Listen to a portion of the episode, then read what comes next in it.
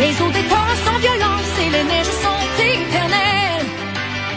Mais Anaïs, qui est-ce qui chante? Est-ce que c'est Céline ou c'est Aline? Hey, moi, les gars, j'ai une question pour vous. Est-ce que Oui. vous avez déjà joué à la bouteille en écoutant du Céline Dion? non. Non, je suis pas assez. Non, non, non. C'est non. Toi, tu poses Non, la question non. parce que toi, tu l'as fait? Ben, pas dans mes souvenirs. Ah, OK. Non, pas, pas ce que je me souviens. Ça a mais jamais été super cool, cool chez les ados, là, Céline. Là. Ben, Ouais. quand Titanic est sorti, les jeunes trippaient quand même sur Céline Dion, messieurs. Hmm. Bon. Ouais, donc ça a quand même été, mais non, j'ai dansé sur du Céline, Bon. j'ai chanté du Céline, et là, on parle de Aline, Aline. le film de Valérie Lemercier, messieurs, qui, euh, bon, n'est pas encore sorti en salle. Si tout va bien, le film sortira au Québec le 27 novembre, sortira en France, le, en France le 11 novembre prochain. Là, le, le- le film a déjà été vendu dans de nombreux pays. L'Espagne, l'Allemagne, l'Italie, le Japon. On est en pourparlers aussi avec le marché euh, américain. Reste à voir, est-ce que ce sera un succès? Vous avez vu la bande-annonce, j'ai vu la bande-annonce. Pour l'instant, euh, je mettrai pas un 20 là-dessus, mais quand même, euh, on semble intéressé à cette fausse vraie histoire là, de Céline Dion, qui, je vous rappelle, met quand même en scène des Québécois, notamment Sylvain Marcel, qui incarne René Angélil. Oui. Ah, Euh, oui, ben oui, ben, je, je pensais qu'il y avait, euh, excuse-moi, euh, Enrique Iglesias. J'ai été déconcentré par les élans latinos là, de, du meilleur artiste de tous les temps. Ben, meilleur artiste latino, Vincent, de tous les temps par le magazine Billboard.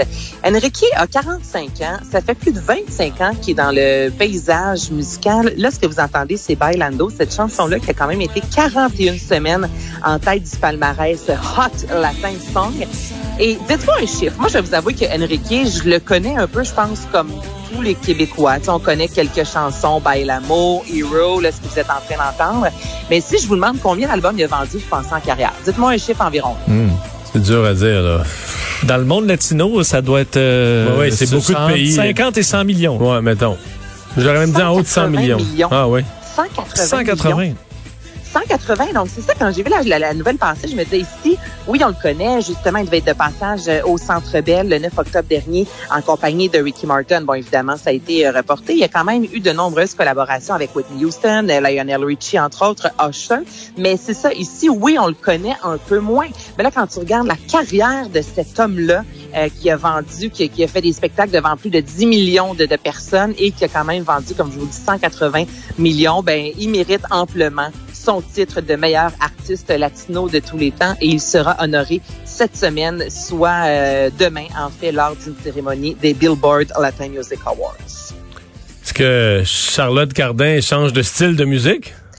Pantoute. Je- Pantoute, du bon. Tout, du tout. pantoute.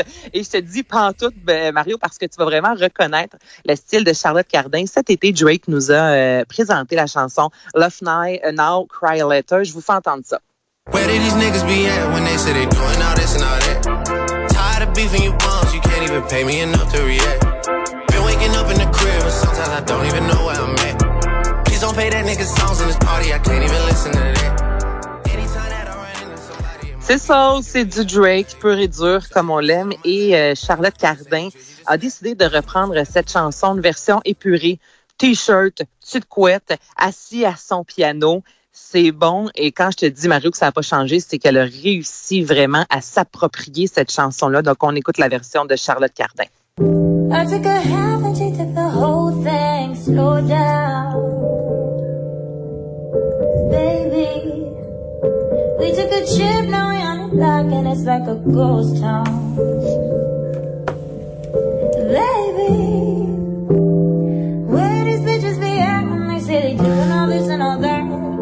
C'est bon.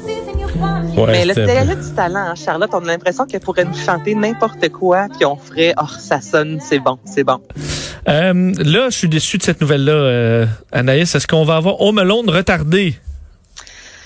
Là, là, si vous avez ouvert la, Gazette ce matin, on dit en fait qu'il y aurait eu quelques cas de COVID, messieurs, sur le tournage de Home Alone qui, euh, je vous rappelle, se déroule à Montréal. Donc, est-ce que le film sera retardé?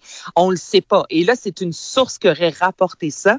Mais n'empêche, on dit qu'il y a une jeune fille qui fait partie de l'équipe qui aurait euh, testé un faux positif, en fait, euh, de COVID. Et il y a deux techniciens qui auraient eu la COVID.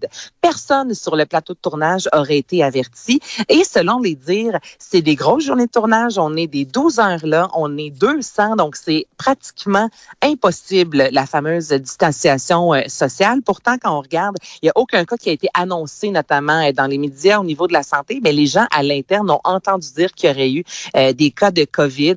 Donc là, pour l'instant, il y a une enquête qui va être ouverte à savoir y a-t-il ou non des cas de COVID. Parce que là, c'est quand même, on parle de trois ou quatre personnes dans, dans l'équipe de tournage là, qui aurait, euh, qui aurait attrapé la COVID.